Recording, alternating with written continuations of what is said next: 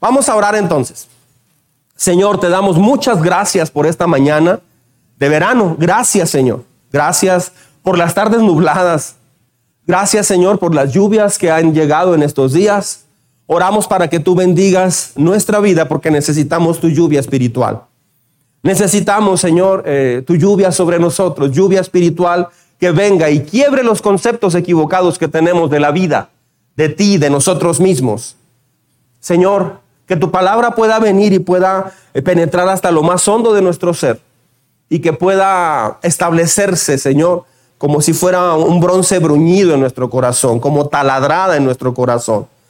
Espíritu de Dios, te pido que me ayudes y nos ayudes, tanto yo para explicar como mis hermanos para entender y asimilar. Abre nuestro entendimiento, por favor. Te lo pedimos, guía tú este momento. Yo me declaro totalmente incompetente para hacerlo con mis propias fuerzas o mi escasa sabiduría. Que seas tú el que habla a través de mi vida, por favor. En el nombre de Jesús. Amén. Amén. Muy bien. La semana pasada estamos en una serie que se llama Inquebrantables. Inquebrantables. ¿Por qué? Porque nuestra sociedad es muy quebradiza. Creyentes y no creyentes son demasiado quebradizos. Por cualquier cosa se quieren divorciar, por cualquier cosa se pelean, por cualquier cosa la gente se desanima, por cualquier cosa la gente deja de ir a la iglesia. Es una sociedad muy quebradiza. ¿Por qué? Porque cada vez está más ensimismada, cada vez está más llena de orgullo. Así es que esta serie es precisamente para hacernos más fuertes, para forjarnos en el Espíritu de Dios, ¿sí? en las verdades de la Biblia. Ah, la semana pasada vimos un tema que tiene que ver con un sueño que tuvo el rey Nabucodonosor en Daniel capítulo 4. Si quiere vaya abriendo su Biblia eh, allí, por favor. Daniel capítulo 4, versos 28 al 33. Nabucodonosor tuvo un sueño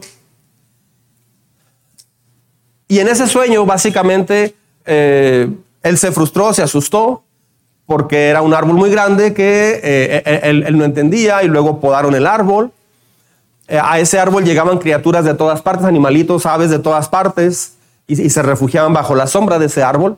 Pero luego ah, cortaron el árbol y quedó solo el tronco en la parte baja. Buscan a magos y adivinos para que le den la interpretación al rey y nadie le pudo dar esa interpretación. Estamos hablando algo así como del presidente, lo digo con mucho respeto, el presidente Joe Biden. Pienso que es el presidente más importante en el mundo, porque en lo personal, eh, económica y militarmente todo, Estados Unidos creo que es la potencia mundial número uno hasta ahorita. Entonces, imagínate solo como una, una imagen, ¿no? Ah, una comparación. Era el imperio más importante de esa época. ¿sí? Era el imperio babilónico y nadie pudo interpretar el sueño. Imagínate que, que, que, alguien tan importante pida que le interpreten el sueño porque fue muy, muy consternador para él. Finalmente eh, encuentran a Daniel, era un hombre de Dios que había sido traído o secuestrado, eh, lo, trajeron como preso político tal vez desde, desde Israel, porque Babilonia invadió Jerusalén. Entonces se llevaron al 20% de, las, eh, de, de la ciudadanía, se los llevaron cautivos hasta Babilonia. Entre ese grupo iba Daniel, Sadrach, Mesach y Abednego, unos jóvenes judíos creyentes profundamente en Dios. En eso está anclada esta serie. Ok. Daniel finalmente viene ante la presencia del rey y le interpreta el sueño. Y ese sueño es que Nabucodonosor se está llenando de orgullo. Nabucodonosor es como si, Babilonia es como si fuera un, árbol muy grande y todos eh, los países dependían de Babilonia. Todos los países recibían fruto de Babilonia. Digamos que era un gran productor de trigo, avena, bla, bla, bla, prestaba dinero a muchos, ayudaba a muchos, bla, bla, bla. Entonces era como algo muy impactante en todo el mundo, pero Nabucodonosor se estaba ensoberbeciendo y estaba pensando que él es el que estaba haciendo todo eso y no estaba reconociendo a Dios. Recuerda que Nabucodonosor no, no conocía a Dios todavía, él tenía muchos adivinos y dioses paganos. De hecho, él levantó un ídolo, hace dos semanas predicamos de eso, etcétera, etcétera. Pero Daniel va y le interpreta el sueño y le dice, tú necesitas, usted, señor rey, necesita reconocer a Dios, que es el que le dio todo esto. Y Nabucodonosor, después de que Daniel le da toda, toda la sugerencia, la advertencia, si usted no reconoce a Dios como que es Dios quien le ha dado todo ese poder ante las naciones y toda esa riqueza y toda esa bendición, usted va a ser cortado de su trono y, va a vivir siete años como los, junto con las bestias del campo. Se va a mojar con el rocío de la lluvia, va a comer eh, lo que encuentre por siete años hasta que usted reconozca. ¿Sí? Bueno, entonces, ha habido la frase cuando alguien dice, yo esto lo logré con mis manos. A mí nadie me dio nada. Yo esto lo logré con mi esfuerzo, con mi, con mi talento, con mis dones, con mi dedicación día con día. Bueno, esa persona se parece mucho a la actitud de Nabucodonosor. en Deuteronomio 8, por ahí en, en, el, no sé qué versículo, creo que es el 18 por allí, en el boletín viene, lo vamos a leer esta semana. Dios le dice a su pueblo, no se te ocurra pensar que lo que tú tienes lo has acumulado por tus propias fuerzas, porque Dios es el que te da la salud, el poder, la, la capacidad, el conocimiento para lograr eso que tienes. Entonces, muchas personas han llegado a pensar eso. La semana pasada hablamos de cómo el éxito a veces no, se nos sube a la cabeza y terminamos muy mal. Vi un, reportaje sencillo, cortito, donde decía, la maldición de ganar la lotería. En Estados Unidos eh, analizaron a 15 familias que ganaron, 15 personas que se ganaron la lotería. Las 15 personas acabaron pésimamente mal a partir de que se sacaron la lotería. Ah, ¿Por qué? Eh, porque desde artistas, deportistas famosos, no saben cómo amortiguar o cómo eh, llevar el éxito y se les sube a la cabeza, se sienten como dioses. ¿sí? Ahorita en las redes sociales se alaba mucho el hecho de que una chica, por ejemplo, es influencer, tiene mucho dinero, viaja en aviones de lujo, este, em, eh, siempre en primera clase y gastó no sé qué tanto en una bolsa costosísima. Y todo el mundo sigue eso. O sea, la sociedad, discúlpeme, como sociedad somos muy torpes y seguimos precisamente una, una imagen que es totalmente equivocada de éxito. Entonces, Daniel le dice al rey, si usted no reconoce que todo lo que tiene y lo que usted ha llegado a hacer es, es de parte de Dios y no se humilla delante de Dios, no reconoce la grandeza de Dios, va a tener problemas muy serios, va a ser cortado de su reinado y entonces va a vivir con, como, como y con los animales. Bueno, aquí entra nuestro versículo de hoy. Es Daniel 4, sígame en su Biblia o sígame acá. Daniel 4, verso 28. Ya terminé la introducción. ¿Sí? Vea, cuando habla Daniel con él, dice, en efecto, ¿está conmigo? Todo esto le sucedió al rey Nabucodonosor. Y luego verso 29 dice, 12 meses después, ahí me quedé la semana pasada. Pasaron 12 meses. Después de que le dieron la advertencia de parte de Dios, todavía pasan 12 meses. Mucha gente dice, Dios es malo, te advierte y luego, luego acaba contigo. Dios dijo, va a venir un diluvio. Arrepiéntanse porque dice que todos los seres humanos de continuo tenía, pensaban cosas muy perversas y muy malas. Dios le dice a Noé, construyete un arca. ¿Sabe cuánto tiempo pasó desde que Dios dijo, voy a destruir la tierra, todos los habitantes, perdón, todos los seres vivientes? Construyete un arca. ¿Sabe cuánto tiempo pasó? Más de 100 años. Y la gente nunca se arrepintió. Estaban casándose y dándose en casamiento. Ah, entonces, Pasaron 12 meses, verso 29 dice, 12 meses después, mientras daba un paseo por la terraza del palacio eh, real de Babilonia, recuerde que aquí es donde hubo una de las maravillas del mundo, los jardines colgantes de Babilonia. ¿Sí? Verso 30, exclamó lo que dijo Nabucodonosor.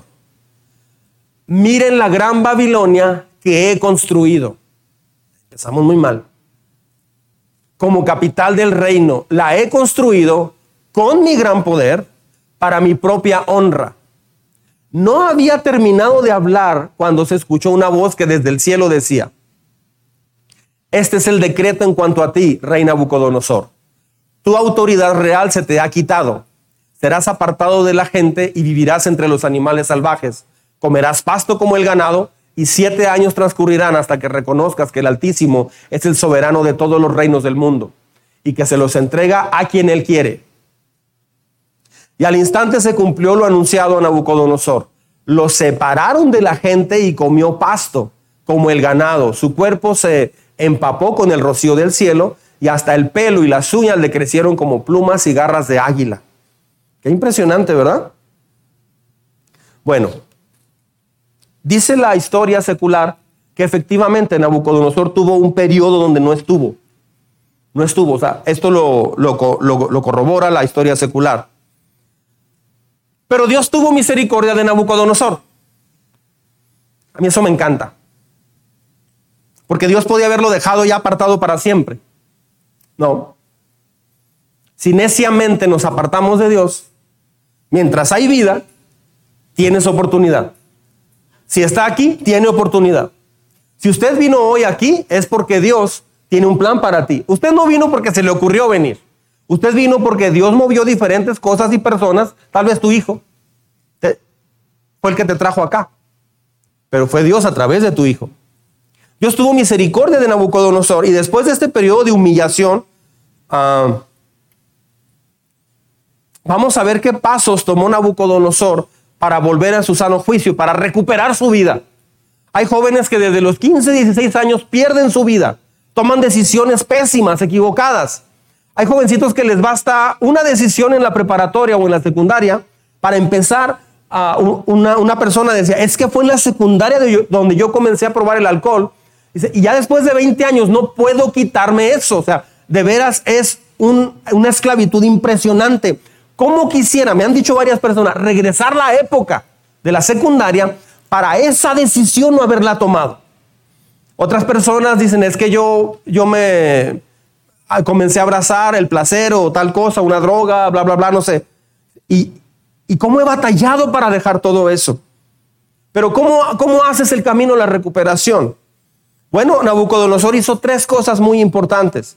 Cuando tienes un fracaso muy importante en tu vida, o sencillamente estás desconectado. Levante la mano quien se ha desconectado alguna vez de Dios. Se siente horrible. Se siente horrible. Yo, yo por ejemplo, a los 19 años, cuando fui a una iglesia, así como esta, ah, yo sabía que algo estaba mal en mí, sabía que algo me faltaba, pero no sabía qué significaba estar desconectado de Dios, porque no había conocido a Dios. Hasta que conocí a Dios me di cuenta que había una vida muy diferente para mí una de las cosas que me impactó mucho fue la historia que, me, contó mi pastor en, aquella predicación. Él habló de un hombre ateo que llegó a un pueblo y dio una conferencia de que Dios no existe. Cuando acaba la conferencia, él dijo, ¿hay alguna pregunta? Y pasa un hombre muy entrado en años, un hombre ya muy mayor, lleno de canas, pasa con una naranja y se sube a la plataforma y están transmitiendo por televisión y le dice el conferencista con un tono muy arrogante, Señor, dígame su pregunta para respondérsela rápido, estamos en vivo. Y el, anciano comienza, sí tengo una pregunta para usted. Ah, empieza a pelar la naranja y se le empieza a comer. Y se le empieza a escurrir el jugo por los labios y se limpiaba y todo el mundo empezó así como a, a buscarse el tajín y todo eso, ¿no? Entonces, este, se estaba comiendo, pero bien sabroso. ¿Ha visto gente comer que, que ¿Has desayunado con mi esposa? Cuando desayunas con Perla. O sea, si ya comiste todo, nomás la ves comer, se te antoja otra vez. Come pero sabroso, así es bien rico. Disfruta uno mucho ver comer a mi esposa. Por eso me casé con ella. Entonces, este, se, acaba la naranja y este hombre estaba ya desesperado. Por favor, seguridad, llévense a este hombre porque nomás está haciéndonos perder el tiempo. Y rápido se acaba la naranja y le dice, tengo una pregunta para usted, joven le dijo joven. A ver, dígame. si usted ya explicó que Dios no existe con muchos datos científicos. Pero tengo la pregunta para usted. ¿A qué sabe la naranja? ¿A qué me supo la naranja? No sé, yo no me la comí. ¿Usted fue el que se la comió? Exactamente. ¿Cómo viene y me habla aquí de Dios si ni siquiera ha probado el amor de Dios? Si ni siquiera se ha atrevido a encontrarse con Dios. No me hable de a qué sabe un pastel hasta que no pruebe una buena rebanada de pastel. Todo el auditorio se puso de pie y ovacionó a aquel anciano. Es que esa, es la verdad. Entonces, muchos, ah, muchas personas dicen, ¿y cómo recupero mi vida? ¿Cómo tengo una vida que valga la pena? ¿Qué hizo Nabucodonosor? ¿Cómo recuperar tu vida? O sea, ¿cómo hacerle para volver al, al, carril donde Dios tenía originalmente lo que tú ibas a hacer? Porque la mayoría de nosotros, de hecho, todos nosotros, dice la Biblia, que nos descarriamos. Así dice la Biblia, que todos los seres humanos se descarrían y no van por el camino que Dios tiene para ellos. No, no nos descarriamos, yo estudié, yo no estoy hablando de estudiar o trabajar o ganar dinero. Estoy hablando de descarriarte en cuanto al propósito y el plan que Dios tiene para tu vida. Mira el primero, número uno, y en cuanto lo ponga, todo el mundo va a decir, ah, sí, ya sabía. Está fácil, ya lo sabemos, no es nada nuevo. No, no es nada nuevo, pero es increíblemente innovador. Es el más conocido de todos, el primer punto que hizo Nabucodonosor. Pero es el que menos hace todo el mundo. Es el más eh, práctico, fácil, sencillo, directo, eficaz, pero es el que todo mundo tienes aquí la respuesta y andas buscando alrededor. Entonces, ojo, es el más conocido, pero el menos usado. Es el más escuchado y el, y el más olvidado al mismo tiempo. Punto número uno, comenzar a buscar a Dios. ¿A qué me refiero? Bueno, vamos a ver en la Biblia, acá, sígame acá al frente, ahora sí ya me voy a ir más rápido. Daniel 4:34, ¿lo puede leer conmigo, por favor, en voz alta? Pasado ese tiempo, yo, Nabucodonosor, elevé los ojos al cielo y recobré el juicio. Qué impresionante que un hombre de esa categoría pueda decir, uh, elevé los ojos al cielo y recobré el juicio. De hecho, si lee el primer, ah, en los primeros versículos, él dice, yo Nabucodonosor anuncio a todo mundo. O sea, él se atreve a anunciar, esto lo voy a mencionar mucho en el boletín. Vamos a ver varios puntos muy importantes respecto a esta predicación, pero diferentes. Cuando se cumplió el tiempo, o sea, parece que se vea como tipo vuelto loco. Nabucodonosor, o sea, él dice, yo recobré el juicio. Él mismo lo está diciendo. Él da, él da este testimonio. Es un capítulo donde él dice, yo elevé los ojos al cielo. Así dice, ¿no? Elevé los ojos al cielo. Literalmente en hebreo, si usted consulta la Biblia en hebrea, literalmente dice que levantó la mirada al cielo. O sea, buscó a Dios. ¿Usted necesitará hacer algo así hoy? ¿Cuántos años tiene usted en, sin estar en el, en el camino que Dios tiene para usted.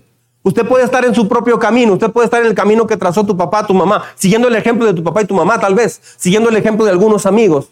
Pero Dios tiene un camino personalizado para ti. Dios tiene un plan de vida para ti. Tal vez eso se necesite hacer el día de hoy.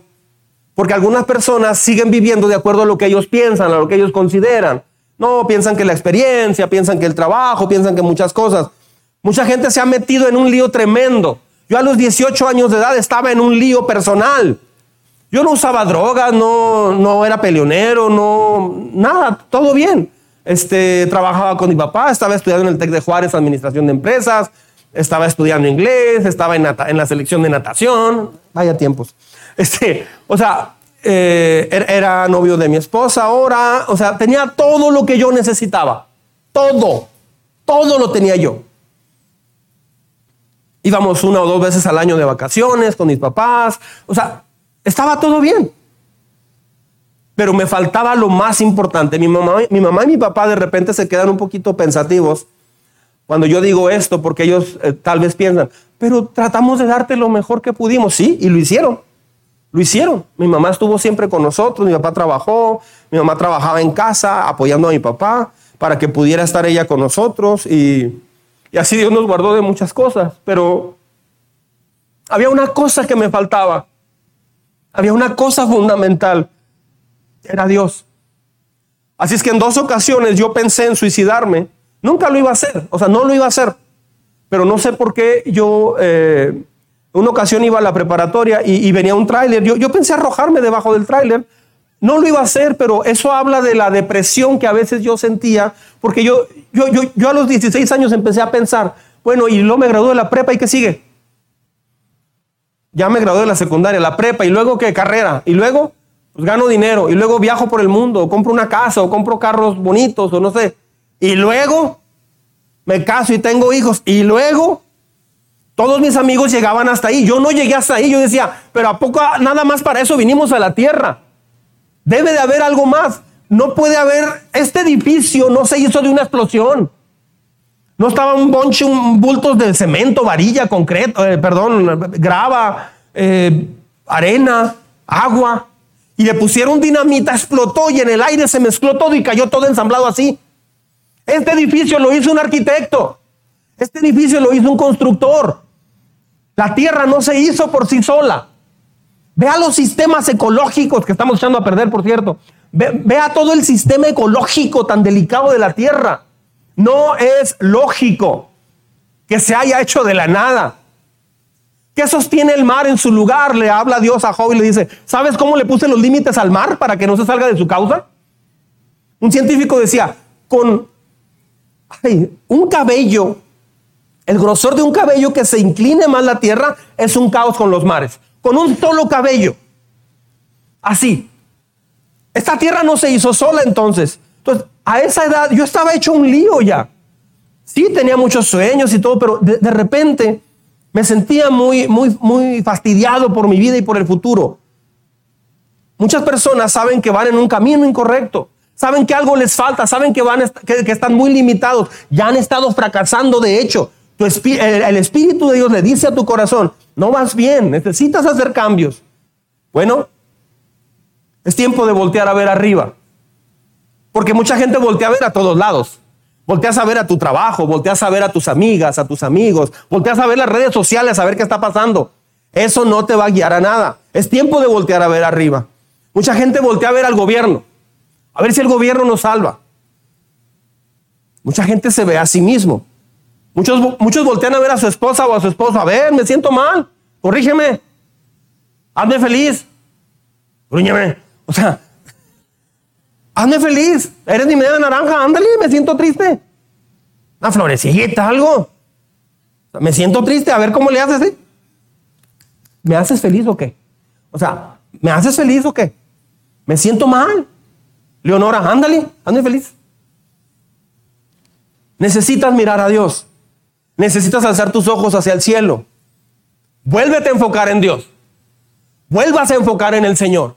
Cuando digo volteó hacia arriba, cuando la Biblia dice que Nabucodonosor volteó hacia arriba, se volvió a enfocar ya no en él, sino en Dios. No se enfocó en lo que él quería. Escuche bien, por favor. Voltear a ver a Dios es dejar de enfocarte en lo que tú anhelas, en lo que tú quieres, en lo que tú prefieres, en lo que tú decides que es correcto. Estos cursos de qué se trata que estoy hablando precisamente te muestra una perspectiva totalmente profunda y bíblica de por qué cometemos tantos errores. No vea por todos lados, no vea a los demás. ¿Conoce la historia de la, zorra y el cuervo? Hambriento. Un cuervo que tenía mucha hambre llegó a una higuera, pero los higos estaban bien verdes, bien verdes y traía mucha hambre el cuervo. Se sentó, se, paró ahí en una de las ramas de la higuera y se puso a esperar a que madurara. Duran días, semanas, meses. Entonces, llegó una, una zorrita por allí y vio al cuervo eternizado en la higuera, ahí sentado, y volteó a ver los higos y lo volteó a ver al cielo y estaba. Imagínate estar esperando por días y horas con hambre a que maduren los, higos. Le preguntó, ¿qué estás haciendo? Dice, estoy esperando que maduren los higos.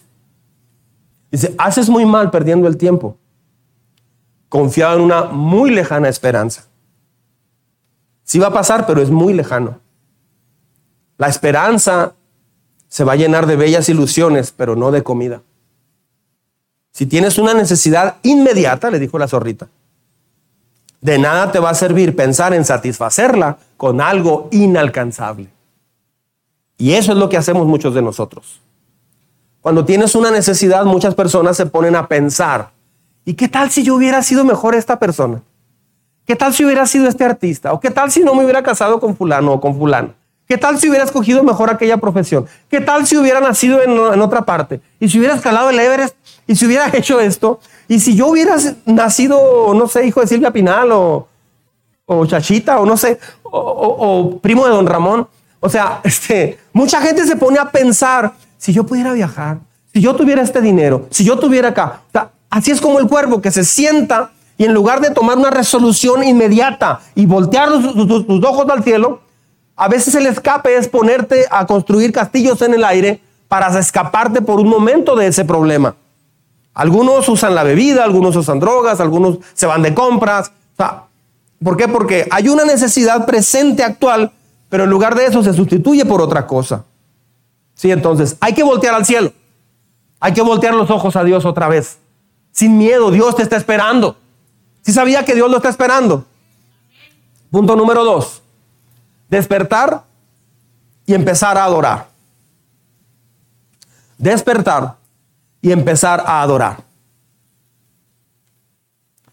Aprenda a despertar a la grandeza de Dios, no a la grandeza tuya. Muchas personas despiertan y dicen, mí mismo, aquí voy contra el mundo. No, despierta mejor a Dios. Dios, ¿qué tienes para mí el día de hoy? Muchas personas oran, Señor, ayúdame en el trabajo, ayúdame en esto, que no choque, bla, bla, bla, bla, bla, que no me enferme, que no me dé otra vez el, el parvovirus, iba a decir, el COVID. Que no, que no, que no me pase esto, que no me pase aquello. Ayúdame, Señor. Y, pide siete, ocho cosas específicas a Dios.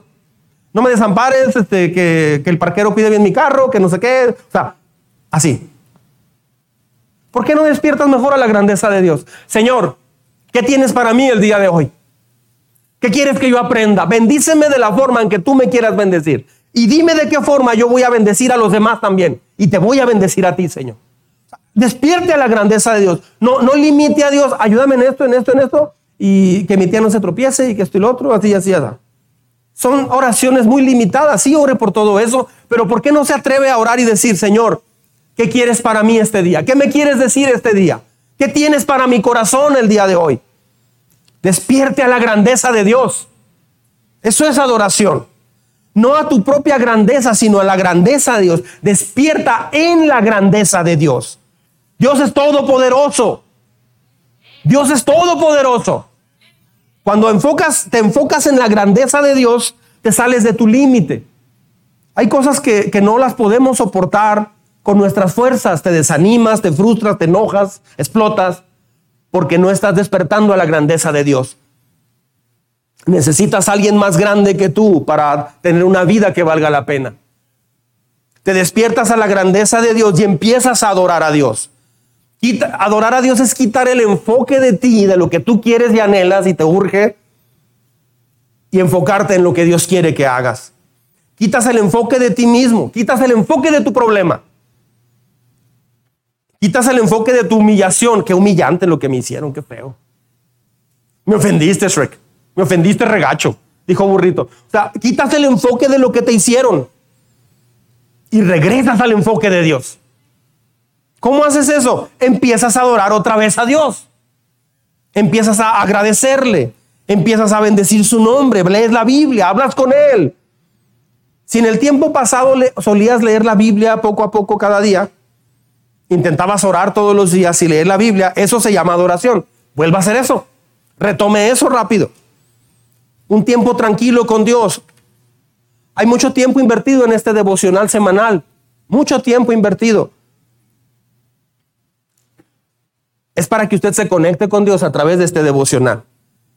La predicación sigue en la semana a través de este devocional. Desarrolle este hábito otra vez, vuelva a ese hábito, vuelva a hablar con Dios. No se base a, cómo le fue una persona. Oye, yo quiero estudiar arquitectura. No, hombre, tengo un primo que era arquitecto. No, mira cómo le fue mal. Ah, ¿en serio? Ah, entonces no. ¿Y porque a él le fue mal, a ti te va a ir mal también? Como me decía mi mamá, ¿y si, y si Luis se tira de cabeza también tú? O sea, muchas personas se desaniman porque vieron a un cristiano, un familiar, no sé, que, se desconectó de Dios. No, pues si a él no le funciona, a mí tampoco. ¿Y por qué a ti no? Nomás no hagas lo mal que él hizo o que ella hizo. Desarrolle ese hábito, empiece a enfocarse en adorar a Dios todos los días. Si ha sido inconsistente en esto, retome eso inmediatamente. Por eso los cursos son tan buenos. Porque te hacen que entre semana te llevan a modificar tu vida, tu rutina, tu esquema semanal. Y el miércoles lo apartas, lleva a truene. ¿Sabes qué va a tratar de hacer el diablo? Que no agarres esos cursos. Te va a decir muchas cosas. No, tú ya sabes mucha Biblia. No, hombre, eres casi un profeta. Mire, Carlos, cuando viene a los cursos, Carlos Rodríguez, a mí se me hace bien, interesante eh, esto. Carlos, este, ha escuchado los cursos como unas ocho veces, Carlos o más, más o menos. Pero de pronto se da sus tiempos y se sienta y está escuchando otra vez. O sea, esa actitud de querer aprender es lo que te va a llevar adelante. Lo que te va a hacer fracasar es decir, yo no lo necesito, yo ya sé. Los cursos no son para que usted sepa información. Los cursos son para cambiar tu carácter. Levante la mano, ¿quién le ayudaría mucho a cambiar su carácter? A todos, porque nuestro gran problema es nuestro carácter. Yo sabe cuál es una oración muy seguido que hago. Señor, líbrame de mí mismo. Porque me caigo tan mal a veces, soy tan repunoso. Señor, líbrame de mí mismo, Señor. Porque mí mismo tiene muchos problemas. Señor, líbrame de mí y, sé tú en mí, en lugar de yo porque nos dañamos a nosotros mismos con nuestra manera de pensar. No necesito, yo ya sé. Otra persona puede decir, estoy muy ocupado. el diablo no, no quiere que usted adquiera un hábito espiritual. Va a ponerte un trabajo, una amistad, cambio de residencia, una enfermedad, cualquier cosa. Te va a ponchar el carro, cualquier cosa. Si las cosas se ponen difíciles para acercarte a Dios, allí hay gato encerrado. May, ¿por qué se poncha el carro justo el domingo? Hubo una persona que, por muchos años quiso ir a la iglesia y nunca se decidió, iba y lo dejaba de ir y así. Y un día el pastor, esto fue en la ciudad de Chihuahua, lo platicó un pastor, dijo, tuvo un accidente esa persona, no, no es cierto, no es cierto, tuvo un problema matrimonial y fue a la iglesia y el pastor le dijo, es que ya has venido como 10 veces, pero no te decides. No has tomado una decisión. Dice, pastor, este domingo voy a venir. A partir de este domingo voy a venir, llueva o truene. Ya me cansé de mi vida, ya me, este domingo voy a venir a buscar a Dios y ya voy a, quedarme aquí. Perfecto. El servicio era a las 10 de la mañana. 10, 10, 5, 10, 10. Y el pastor, como era alguien a quien le, le había hablado mucho, el pastor estaba predicando o estaba la alabanza y volteaba y veía a ver si venía esta persona y no llegaba. 10, 10, 10, 15, 10, 20, 10 y media. ¿Qué pasó? Llegó a las 11.20. Ya estaba la predicación. Pero llegó enyesado de un brazo y en silla de ruedas. Entonces el pastor siguió la predicación. Esa mañana venía a la iglesia y lo chocaron. Lo chocaron. Lo llevaron a la ambulancia. En la ambulancia, a la Cruz Roja, lo vendaron, todo. Necesita reposo no puedo reposar. Ya estoy bien, le pusieron su férula en el pie, izquierdo y todo. Con eso tengo, sí, a su casa, ok. Su, mamá lo llevó a la casa, mamá, no me lleves a la casa, llévame a la iglesia. ¿Cómo vas a ir así, mijo? Alma mía de mi alma, no puedes ir así. las cosas son muy peligrosas. No, no puedes ir así. Mamá, llévame a la casa, por favor, a la iglesia. ¿Por qué a la iglesia? Llévame a la iglesia, mamá. Tengo un compromiso muy serio con Dios. ¿Y por qué hoy? Pudiste haber ido mucho tiempo. Hoy no tienes que ir. La mamá, sin saber todo lo que estaba detrás. Al final, lo llevó. Méteme, mamá, por favor. Y ahí va. No, mi hijo, ay, está bien. Ya entran, se sienta. Cuando se acaba la predicación, con lágrimas el muchacho pasa y recibe a Jesucristo. Y al final le dice el pastor, él al pastor le dice, yo le dije que iba a venir yo le dije que estaba harto de depender de mi grandeza, de mis decisiones. Yo le dije que iba a venir. Y aquí estoy, pastor. Me chocaron, ya, ya le contó todo. Eso se llama pantalones o falda.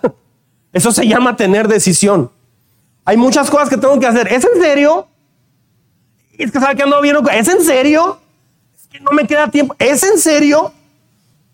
Señor, tú como creador del universo me formaste en el vientre de mi mamá, tienes un plan para mi vida y, el diablo quiere destruir mi vida, pero ¿sabes qué? Tú me puedes salvar, tú viniste hasta la tierra a dar tu vida por mí, bla, bla, bla. Puedes restaurar en pocas semanas lo que había echado a perder por mucho tiempo, pero ¿sabes que No tengo tiempo para ti. En la eternidad voy a estar lejos de ti si no te busco, pero no tengo tiempo para ti. ¿Es en serio? ¿Hasta cuándo eso es fuera de sí, fuera de juicio? Eso es una locura. Dice la Biblia que el diablo ha puesto una venda para que no alcances a ver lo que está pasando. ¿Hay algo más importante en tu vida que adorar al Dios creador del universo? No hay nada más. ¿Hay algo más importante que adorarlo a Él, que vivir para Él? Si sabes de algo que te va a ayudar más que Dios, dígamelo porque yo soy el primero en ir detrás de eso.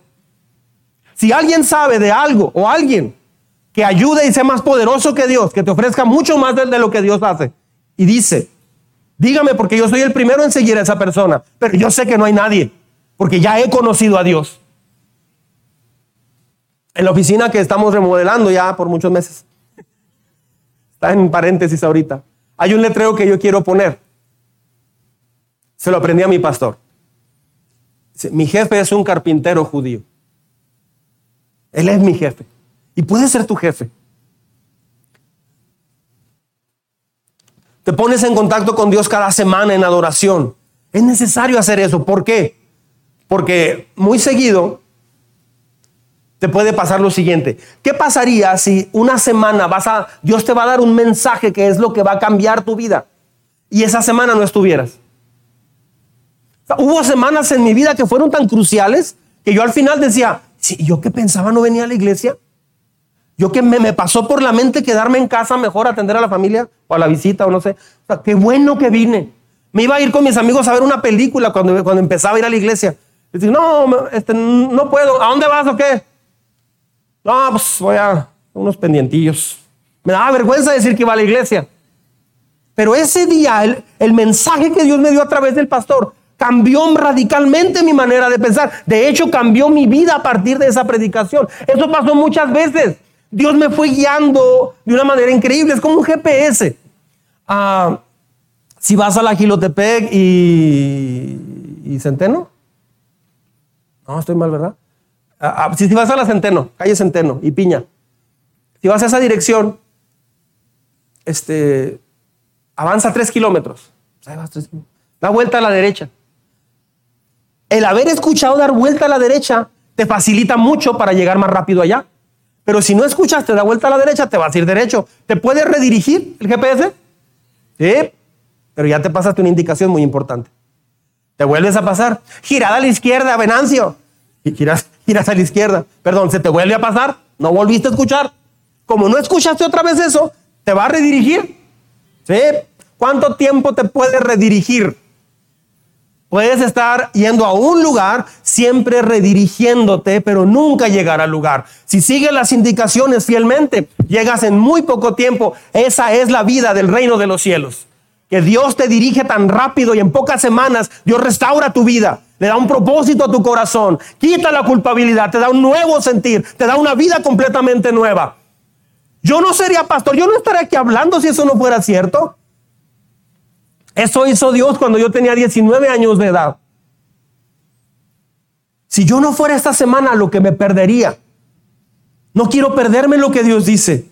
¿Qué hubiera pasado si el rey David, si David, perdón, no hubiera ido a, llevarle comida a sus hermanos cuando lo mandó su papá y hubiera visto el, el desafío que hace Goliat? ¿Qué hubiera pasado si hubiera perdido grandes cosas por haber escuchado lo que dijo su papá y fue y estar conectado con Dios, derrotó al gigante y a partir de ahí su vida cambió radicalmente. No es una vez al mes o cada dos semanas. Algunos de ustedes necesitan volver a hacer un compromiso serio con Dios. Lo digo con mucho cariño. Necesitan hacer un compromiso muy serio con Dios, de estar aquí cada semana, adorarlo, de meterse con Dios cada semana. Es la forma más rápida de conectarse con Dios, de entrar al carril correcto. O si quiere, puede estar redirigiéndose en muchas ocasiones. Ah, es más importante que la televisión, es más importante que las redes sociales. Despierte a la grandeza de Dios y adore a Dios. Mire lo que dice Daniel 4:34. Juntos, por favor. Yo, Nabucodonosor, elevé los ojos al cielo y recobré el juicio. Entonces alabé al Altísimo y honré y glorifiqué al que vive para siempre. ¡Wow! ¡Qué increíble lo que hizo este hombre! Nabucodonosor dice, recuperé la razón, alabé y adoré al Altísimo. Hay algo muy importante aquí. Mejoramos radicalmente cuando reemplazamos el orgullo con la alabanza. Aprenda a reemplazar el orgullo con la alabanza. Él dice, mi cordura regresó. Este es el segundo paso para recuperarse totalmente y volver a donde Dios te quería inicialmente. Mejoramos en cualquier área de nuestra vida cuando reemplazas el orgullo con gratitud y alabanza a Dios. Déjeme decirlo de otra forma, una vez más. Escúcheme. Cada vez que las cosas van bien en tu vida, Esto es tanto una prueba como en los malos momentos. O sea, cada vez que las cosas van bien, son una prueba igualita que en los malos momentos. Nuestro problema más fuerte es cuando las cosas van aparentemente bien. Entonces está diciendo que cuando hay problemas, Dios a veces hasta los permite para ver si así nos volvemos a Dios. Ajá, exactamente. Así de grande es su amor por nosotros. Los retrasos y dificultades, el sufrimiento y el dolor. Dios lo usa todo eso. Pero nos volvemos orgullosos a veces cuando llegamos a una cima. Mire lo que dice Deuteronomio 8:12. Lea conmigo, por favor, en voz alta. Y cuando hayas comido y te hayas saciado, cuando hayas edificado casas cómodas y las habites, cuando se hayan multiplicado tus ganados y tus rebaños, y hayan aumentado tu plata y tu oro, y sean abundantes tus riquezas, tiempo fuera. ¿Sabe qué significa esto? Que Dios quiere también prosperarte. O sea, Dios da por hecho eso, pero a cuando vas en el camino de Dios te va a dar la prosperidad que tú puedes soportar. Él no te va a dar una prosperidad que no puedes soportar, que te va a descarriar. No te va a dar eso porque te ama. Pero Él quiere tu prosperidad. Verso 14 dice, no, juntos, no te vuelvas orgulloso ni olvides al Señor tu Dios, quien te sacó de Egipto, la tierra donde viviste como esclavo. Dice, no te vuelvas orgulloso. ¿Sabe que a Jesús le preguntaron que si alguien rico podría entrar al reino de los cielos. Jesús dijo que sí, efectivamente, mucha gente rica aparece en la Biblia. Pero Jesús dijo algo interesante, batallan mucho. ¿Por qué? Porque tenemos mucho en qué confiar. Decía un pastor de San Diego, California, él decía, ¿hay algún versículo más apropiado para Estados Unidos que este? Decía él. Yo no lo digo, lo, digo él, lo dijo él, que es un pastor americano. Dice, ¿hay algún texto más apropiado para Estados Unidos, para América, decía él, que esto, dice, eso nos ha pasado. Y sabe, en algunas zonas de México también pasa esto. Usted tiene agua corriente en su casa, tiene piso de cemento, si tiene drenaje, si tiene una regadera, usted es, usted es más rico que el 50% de personas de este planeta. Pero como nos estamos comparando siempre con algo más, a veces pensamos que no tenemos gran cosa y queremos más y más y más. Hay un pastor de Venezuela que tuve el privilegio de conocer, me dio una clase y eh, predicó en la iglesia, un gran hombre de Dios, Eduardo Mercom. Saludos, Eduardo. Él está en Venezuela. Ralo fue a visitarlo hace muchos años. Y ya, ya estaba Venezuela en una decadencia en esa época. Y él vino y me acuerdo que me, ah, me comentaba, dice, es que cuando él se quedó en el seminario por unos cuatro meses escribiendo un libro y descansando, tenía un problema del corazón. Se tomó como un paréntesis en su ministerio. Dice, a mí me encanta ir al, al, al ESMAR. Cuando van a comprar el mandado del seminario, me encanta ir al Costco, a Sam's, a Walmart, me encanta ir. ¿Sí? Sí. ¿Por qué? Son impresionantes esas tiendas. No hay algo así en Venezuela. ¿Y sabes qué me... Oye, vale, me decía, ¿y sabes qué me gusta? Ir frente al seminario, o sea, en la montaña más alta de los Arenales, me subo y veo el desierto reverdecer. ¿Has visto el desierto florecer, vale? Ve tan impresionante. Flores de todo color. En serio, a ver, platica más de Juárez porque no no, no, se ve espectacular. y ¿sabes qué me encanta ver? Orar y ver los cerros grises de Juárez y el paso. Ah, no, ahí sí te pasaste. Digo, ¿cómo los cerros grises? El color del cerro. Es que allá en Caracas, dice, todo es selva y cascadas y lagos. Ya, párale, para, no me presumas. Dice, de hecho hay una montaña que cruzas por un túnel y llegas a la playa, una playa cristalina, muy bonita. Yo así nomás lo veía. Dice, pero las montañas de aquí de Ciudad Juárez. Y en eso íbamos agarrando la Gómez Morín cuando teníamos ocho carriles, ocho carriles, Freddy, teníamos ocho carriles. No se crean. Está bien. Hay que confiar en lo que está haciendo. Ok, no se, no se quejen. Este, ah, adelante, Maru. Adelante, eh, señor presidente Cuellar. Este, adelante. Tiene nuestro apoyo. Pero es que sí extraño los carriles. Bueno, resulta que dimos la vuelta y le dice, oye, vale, pero qué avenida tan espectacular.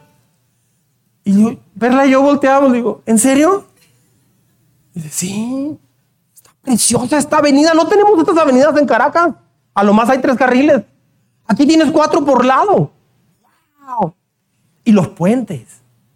Y Juárez no es una ciudad principal de México, ¿verdad? Le digo, pues no. Somos la, la octava, novena. Ok. Me dice, ¿sabes cuál es tu problema? ¿Sabes cuál es el problema de ustedes? Que ustedes constantemente se están comparando con Estados Unidos y no alcanzan a ver todo lo que tienen. Ah, sí es cierto. ¿eh? Sí, obviamente, si comparas con el freeway de Estados Unidos, llegas aquí, o sea, va todo eso. Obviamente, si estás comparando, dices, no, pues sí es cierto, nos falta mucho, pero él decía, oye, es que es espectacular. Entonces, la actitud de gratitud por lo que tenemos se llama humildad. Es la primera línea de defensa para caer, para no caer en el ego o la arrogancia. Entre más agradecido seas, más humilde vas a ser. Otra vez, entre más agradecido seas, lo que, lo que hacen, por ejemplo, lo que hacen tus papás por ti. Insisto, hay jóvenes que ¿Vas a pasar por mí? Sí. Salgo a las 8 de la noche o salgo a las 2 de la tarde. ¿Qué pasó? ¿Por qué llegaste tarde? Llega tarde mi papá. Un muchacho una me dijo, llega tarde por mí siempre. Qué bárbaro. O sea, tiempo.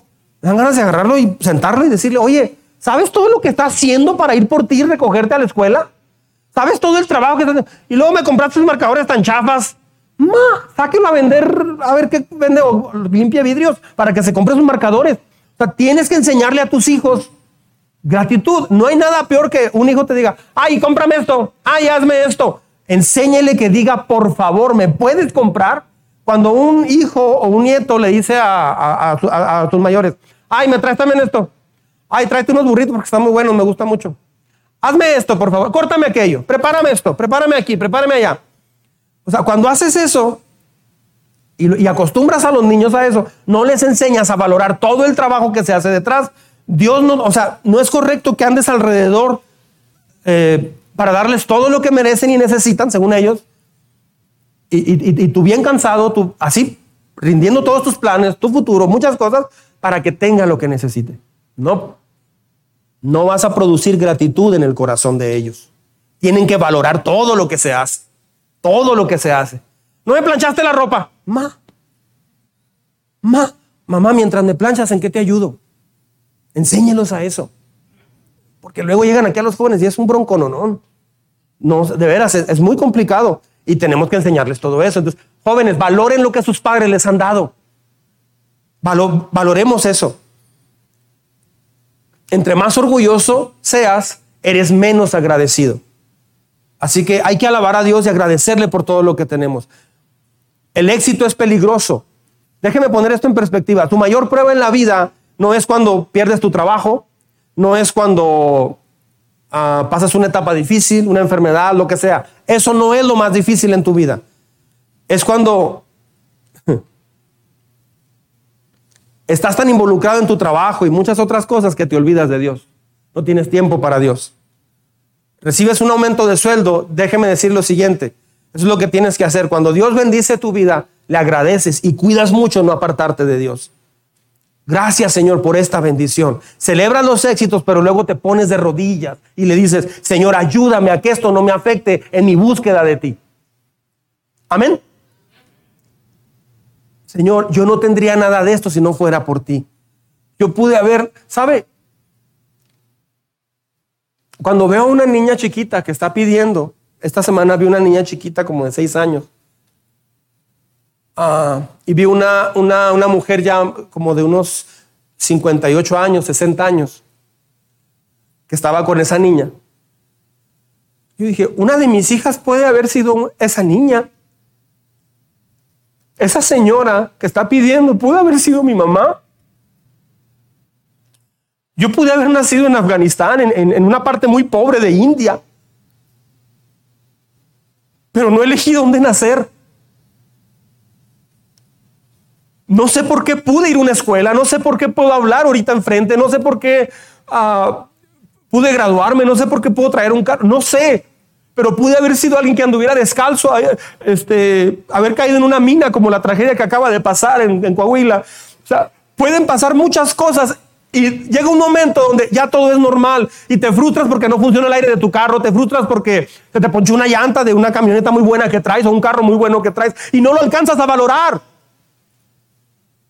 Eso es orgullo. Debemos de ser bien agradecidos, no compararnos con alguien más y ser agradecidos con lo que tenemos. Yo no elegí qué don iba a tener, qué talento iba a tener. Yo no elegí mis dones, ni siquiera elegí nacer en, nacer en México. Pude haber nacido en Pakistán. Todo viene de Dios y debo agradecerle por todo lo que Él me ha dado. Último punto. Decirle a otros cómo Dios me salvó y me cambió. Es el último punto de hoy. ¿Sí? ¿El primero cuál fue? Volverse a buscar a Dios. ¿El segundo? Así es, comenzar a alabar a Dios. Despertar de nosotros mismos. Número tres, decirle a otros cómo Dios me salvó. Me encanta el hecho de esta experiencia que es bastante humillante para, para este rey. Y mire lo que hizo. Vea, esto, por favor. Sígame. Vamos a leer juntos, es más.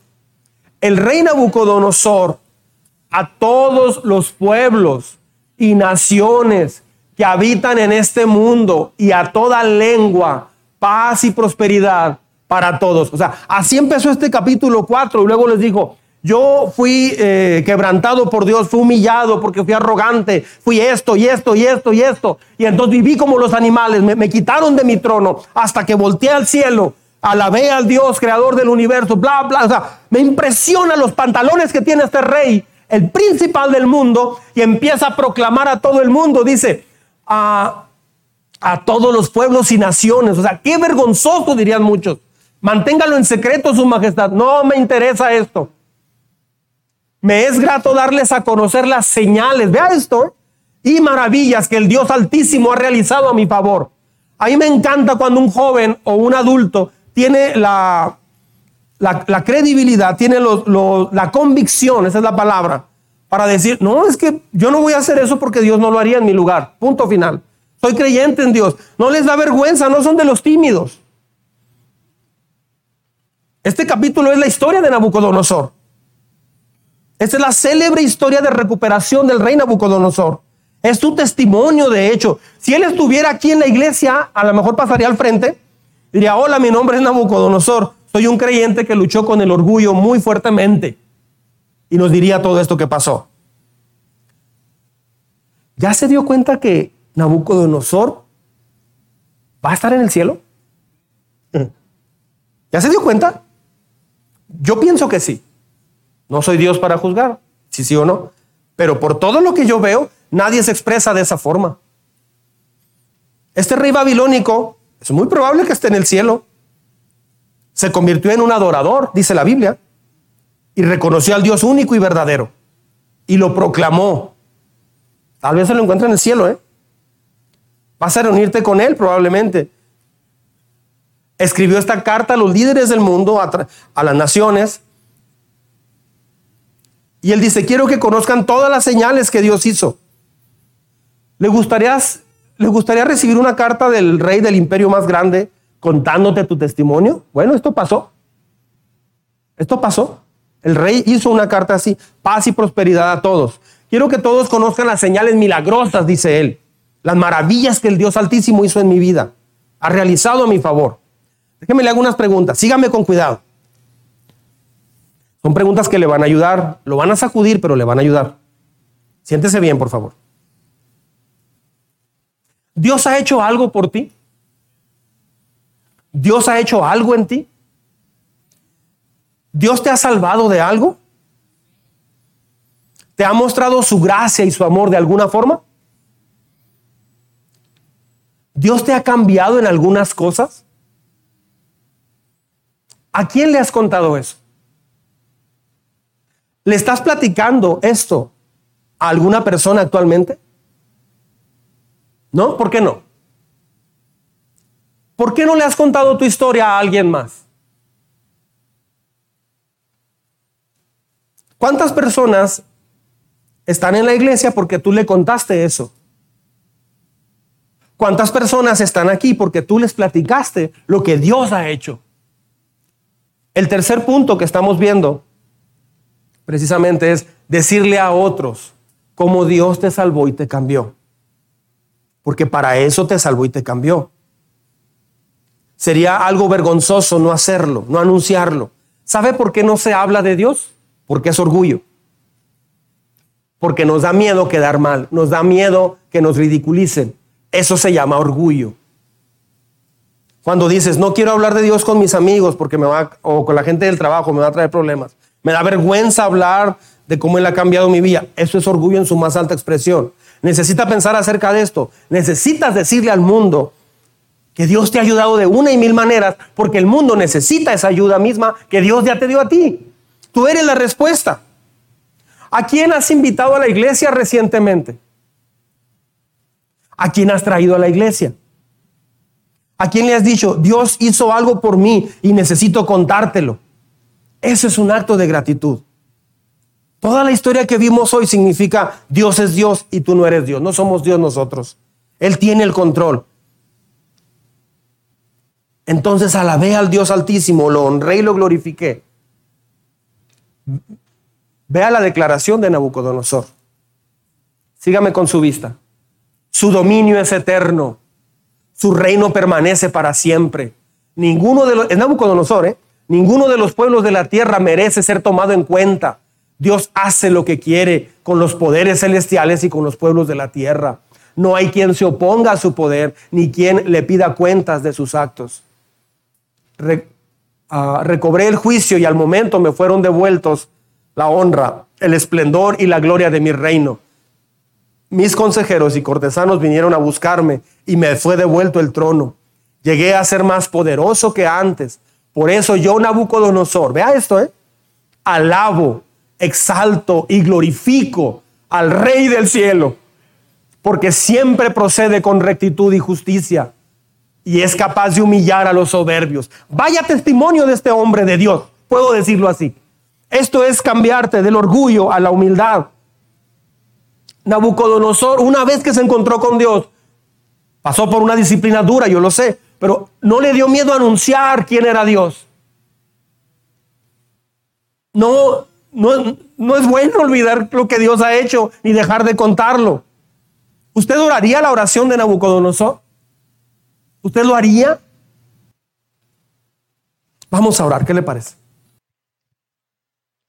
Tal vez algunos de ustedes, así con sus ojos cerrados, para que no se distraiga, por favor.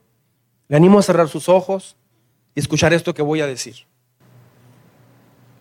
Tal vez algunos de ustedes necesitan decir esto por primera vez. Tal vez algunos de ustedes necesiten reconocer que han mirado alrededor o se han mirado a ellos mismos, a ustedes mismos para encontrar una solución. O tal vez le has estado preguntando a Dios inclusive a solas. Y tal vez por eso estás aquí. Como respuesta a tus preguntas. Tal vez hoy algunos necesiten decirle a Dios, tú eres Dios y yo no soy Dios. Tú sí sabes todo, pero yo no sé todo. Tú sabes todo y yo he jugado a que yo sé todo también. Pero ya no más.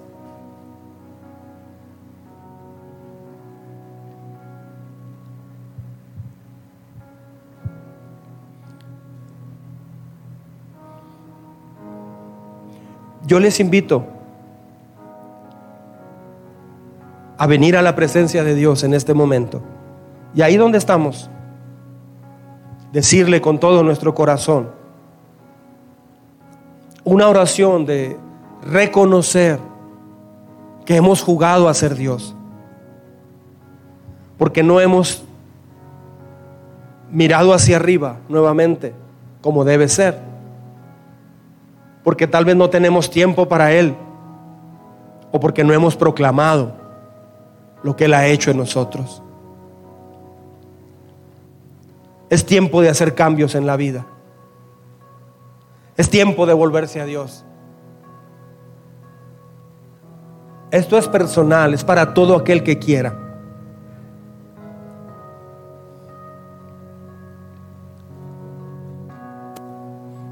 Vamos a orar. Es una oración de compromiso,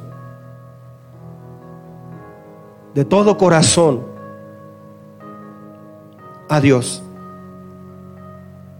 de cambiar de una vacilación a una certeza. Es meternos totalmente al río de Dios. Si usted gusta, sígame. Si está listo para ese compromiso, sígame en oración ahí donde está, en voz bajita. Señor,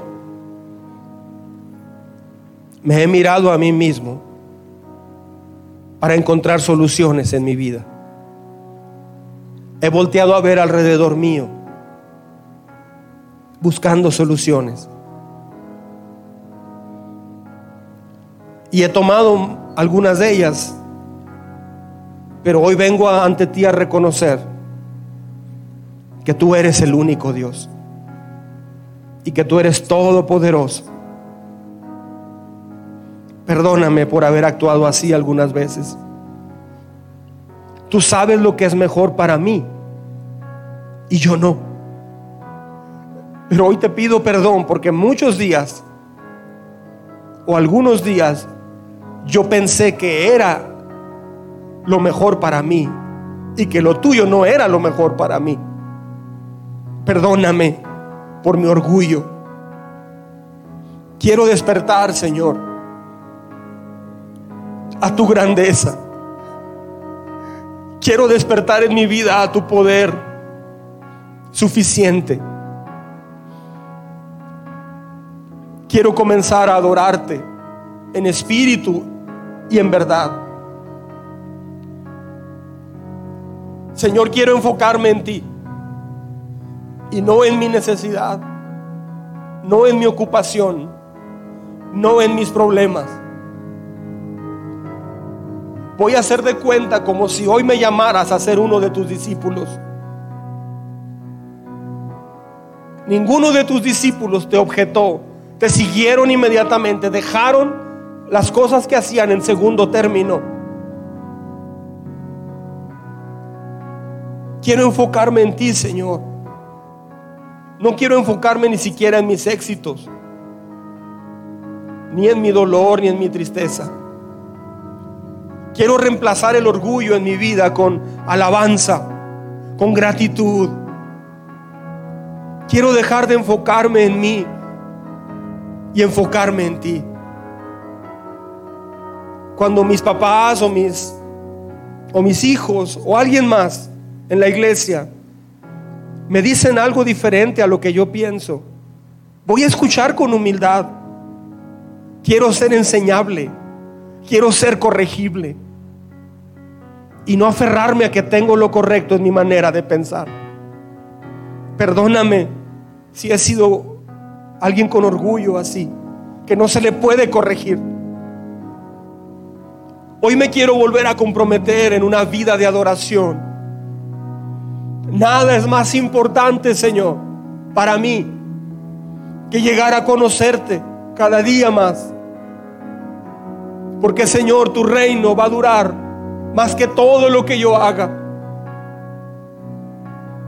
Y quiero que mi vida la uses por muchas generaciones, por el buen ejemplo que di no por una vida común como todos. Lo que tú estás haciendo, Señor, es mucho más duradero, grande y profundo que cualquier cosa que yo haga. Señor, perdóname, dígale ahí en oración, perdóname por preocuparme por la aprobación de las personas. Ayúdame a recordar que no necesito de su aprobación para ser feliz. Tu aprobación es lo que más me importa, Señor. Ayúdame a recordar que tu aprobación es absoluta, que tú tienes el control. La historia, Señor, es tu historia. Y tú eres más grande que cualquier problema que yo vaya a enfrentar. Así que hoy voy a confiar en ti a partir de hoy, Señor. Voy a confiar en ti porque creo que nunca cometes ningún error. Siempre eres verdadero, justo, amoroso. Ayúdame, Señor, a contarle a otros lo que has hecho en mi vida. Perdóname por mi timidez, por mi cobardía y por mi vergüenza. Señor, si soy verdaderamente humilde, voy a contarles lo que tú has hecho. Todo lo bueno que has hecho por mí. Ayúdame a decirle a otros cómo me salvaste y cómo me has sostenido en medio de tantas dificultades. Perdóname si he pensado solo en las dificultades y no en cómo me has librado de cada una de ellas. Así es que quiero contarlo. Si nunca has enviado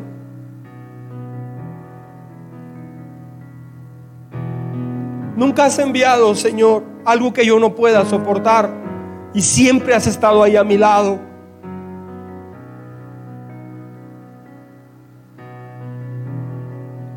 Anhelo que tu plan sea el propósito para mi vida, Señor. Y no el plan que me he puesto yo.